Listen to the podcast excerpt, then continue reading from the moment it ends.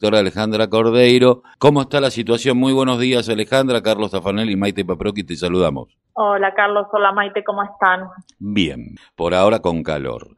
Pero, eh, bueno, se abrió la posibilidad de que algunos centros culturales, el tema de los bares ya estaba abierto, pero que pueda haber otro tipo de, de, situaciones en la cual si es al aire libre más gente, si es en un lugar cerrado una cantidad, eh, ¿Cómo, bueno, esto ya fue hace unos días atrás que se empezó a llevar, creo que no, no, tiene una semana o una semana. ¿Cómo lo estás viendo?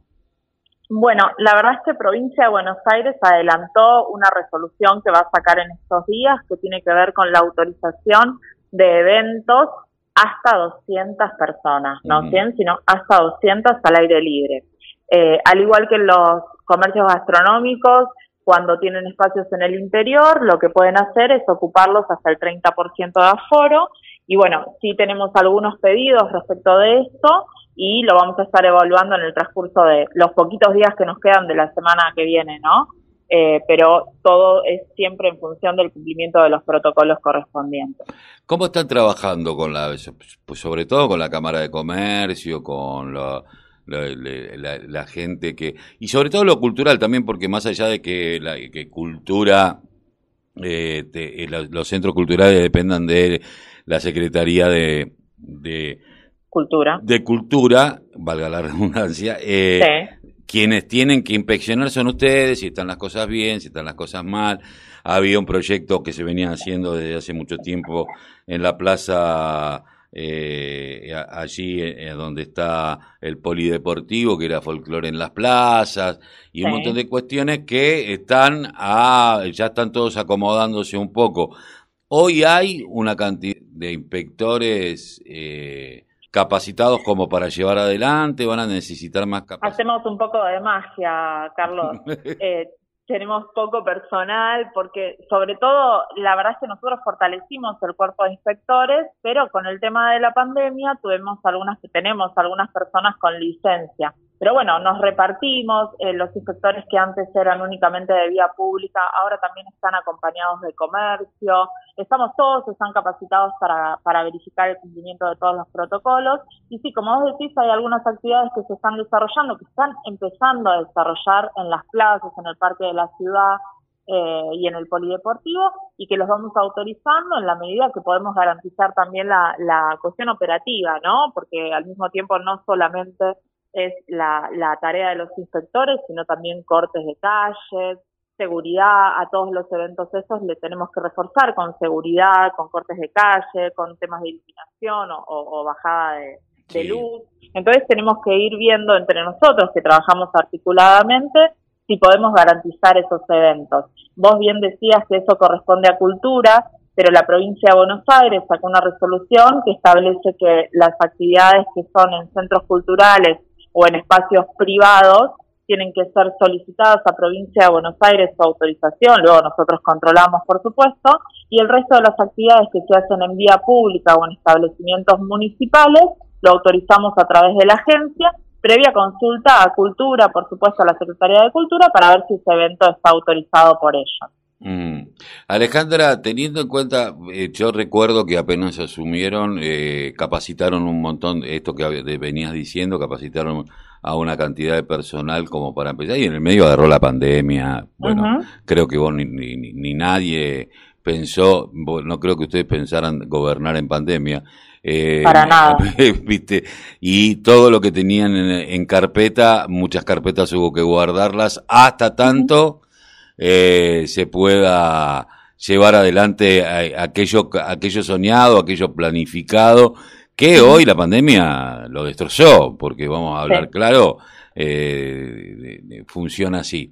Pero yo sé que la semana que viene pues, vamos a poder hablar un poquito mejor de esto, pero ya eh, como anuncio me parece importantísimo esto de lo, eh, el control de eh, lo que tiene que ver con la ley de góndolas, una ley que me parece maravillosa porque no solo las grandes marcas no, no, no, no van a ocupar el 70%, sino aquellas marcas que son asociadas a las grandes marcas y que terminan siendo un una cartelización y que entre la posibilidad de la economía popular. Esto es aquellos que hacen, digo, eh, política que venían, que, que, estaba en carpeta dentro del gobierno de Mayra Mendoza, porque lo sé, y que el otro día con Raquel eh, con, con Españolo, eh, Raquel Españolo es una calle de Wilde. Con Paula. con Paula Español. Eh, no eh, el tema de, las ferias del barrio, estas cuestiones que se vienen dando. Eh, ¿Cómo van a prepararse para poder controlar? ¿Va a haber voluntariado? ¿Están pensando en una diagramación o están esperando a ver bien, bien cómo es esto como para la, semana que viene lanzar eh, eh, este, este camino? Sí, te cuento un poquito, porque vos bien decías que, bueno, que por supuesto que no esperábamos ni soñamos nunca con gobernar en medio de una pandemia, ¿no? Creo que nadie, ni el más eh, mal pensado, podía pensar ni desear algo así. Pero no obstante eso, estuvimos trabajando articuladamente con la Secretaría de Comercio Interior desde el inicio de la gestión. Nosotros estuvimos relevando precios cuidados, precios máximos de referencia. También trabajamos en compromiso social de abastecimiento con los mercados concentradores. Digo, sí estuvimos paralizados en algunas cuestiones, sobre todo porque, ejemplo, la noche no estaba activa eh, en lo que respecta a la agencia, ¿no? Pero todas las misiones que nos propusimos respecto del control de, precios y demás, que tienen que ver con el cuidado de los bolsillos de vecinas y vecinos, lo seguimos haciendo desde el primer momento. Y ahora sí, como vos bien decís, cuando esté reglamentada por la Secretaría de Comercio Interior, que ellos son la autoridad de aplicación, eh, cómo va a ser la fiscalización de, la ley de góndolas, vamos a trabajar con ellos en conjunto, como venimos trabajando desde el principio. Lo que vos decías del mercado en tu barrio es una iniciativa que ya había existido en el gobierno de Cristina Fernández, que luego replicó el gobierno de Mauricio Macri con mayor o menor grado de éxito. Y la verdad es que es una iniciativa que para nosotros es fundamental para el cuidado de, como te decía, de la economía de los vecinos y al mismo tiempo para acercar a los productores locales al vecino y la vecina y que no haya intermediarios, ¿no? Esto también va a ser complementado con los mercados bonaerenses que tienen otra oferta de, productos también para poder agrandar lo que es el esquema del mercado en tu barrio y continuar con esta idea. Va a estar difícil el tema de los hipermercados, ¿no?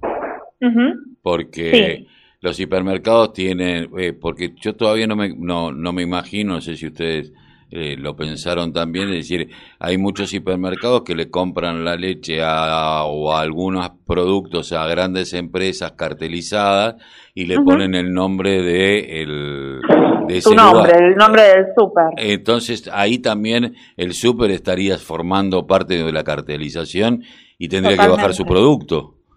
Totalmente. Ya cuando tengamos la reglamentación a la mano, eh, te prometo que te vamos a contar cómo vamos a hacer toda esa fiscalización. Todavía no tenemos mucha más información que la que nos acercó la intendenta después de la reunión que tuvo. Eh, pero bueno, la idea es poder controlar todo esto eh, y poder mejorarlo, ¿no? la pandemia nos afectó a todos, pero tenemos que seguir con nuestras misiones de gobierno. Alejandra, Maite Papro la saluda, buen día.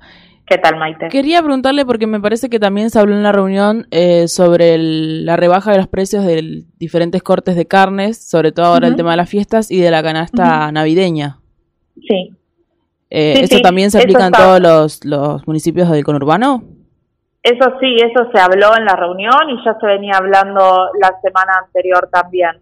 Eh, al mismo tiempo, esto me olvidé de contarles, que seguramente lo vieron, nosotros estamos trabajando con eh, Carne para Todos, eh, que es un programa que nos sirvió mucho, ¿no? La, primera vez que funcionó en Solano, se tuvieron que ir antes porque vendieron toda la carne. Esos son precios muy accesibles y lo vamos a replicar a partir del 24 de diciembre también. Esto es en paralelo, ¿no? No hay ningún programa que impida la, la aplicación de otro. Eh, tenemos que controlar por un lado los cortes de la carne que fija el gobierno nacional y por otro lado con, colaboración del gobierno provincial trajimos este programa para todos los vecinos y las vecinas.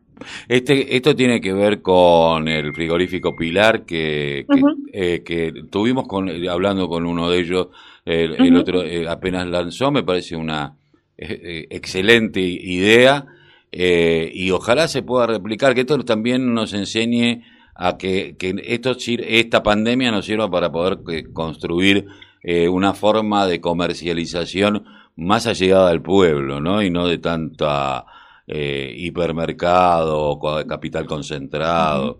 Totalmente. Eh, Totalmente. Si viste los precios, si vieron, tuvieron la oportunidad de ver los precios del programa, eh, son precios que uno no puede creer, son precios del 2015 más o menos. Así que la gente lo pudo aprovechar bien y esa es la idea, ¿no? Acercar. Y esto, y esto demuestra que si un frigorífico gana, porque nadie vende para no ganar, para perder. Eh, evidentemente hay una, una un, inflado de precios según cada barrio también, porque no es lo mismo comprar en Don Bosco que comprar en Solano, pero a la vez es más barato que los, los que se venden en Solano, lo cual es, eh, eh, es, es, importante tener en cuenta. La última, ¿cómo viene el tema de las fiestas clandestinas? Mira, por suerte, nosotros no tenemos la gran cantidad de quintas y espacios grandes como tiene Varela, por ejemplo, que ya hemos visto que han clausurado un montón. Nosotros reactivamos el esquema de control de la nocturnidad hace ya casi un mes y medio, porque sí había algunas reuniones incipientes. Nosotros, como les dije en alguna oportunidad, no tenemos competencia para ingresar a domicilios privados particulares, pero sí se constata la venta de entradas de estas fiestas, podemos ingresar con fiscalización y, el auxilio de las fuerzas policiales. Hasta ahora no hemos tenido, tenemos la noche que sí está creciendo, ¿no? Digo, no, no podemos ser ingenuos en creer que los jóvenes y, las jóvenes no salen a, divertirse, que tampoco es la idea que, que no puedan hacerlo, ¿no? Pero que puedan hacerlo en un espacio cuidado, cuando se organizan algunos eventos y nosotros podemos tener el control de los protocolos, estamos mucho más tranquilos, porque la verdad es que no terminó la pandemia, la verdad es que tenemos que seguir cuidándonos y, cada vez un poco más. La, la noticia de la vacuna todavía no está en práctica, no estamos con ninguna campaña, va a ser dentro de poco, pero tampoco estamos con ninguna campaña activa en este momento, así que tenemos que seguir cuidándonos. ¿Y cómo viene el tema del control? Eh, eh, había algunos comerciantes, te lo digo porque los escuché en la ribera de Quilmes enojados porque no dejaban entrar a todo el mundo, eh, que si no eras de Quilmes no entrabas, que si esto y lo otro. Eh, eh ¿Cómo viene este tema? Porque la, la Ribera de Quilmes es un lugar que normalmente esta época del año explota, sobre todo los fines de semana, ¿no? Sí, sí. Nosotros estamos con un programa que se llama eh, Verano Responsable, que forma parte también de un esquema más nacional que tiene que ver con el verano cuidado y eh, junto con tránsito, seguridad, la agencia, salud y turismo, eh, diseñamos un programa que tiene que ver con esto que te decía y sí hay controles de tránsito. Lo que tenemos que cuidar es que no se llene de gente como en años anteriores, que todos sabemos que la Ribera es un lugar donde se llena de gente y en función de los, eh, de los protocolos que la provincia de Buenos Aires definió para los lugares de costa, nosotros también adaptamos ese protocolo y tenemos que controlar la cantidad de personas que están, ¿no? El distanciamiento solo se puede cumplir si no entra la cantidad de personas que entraba habitualmente a la ribera. Esperamos que esto se termine pronto, ¿no? Pero en el mientras tanto tenemos que seguir controlándolo.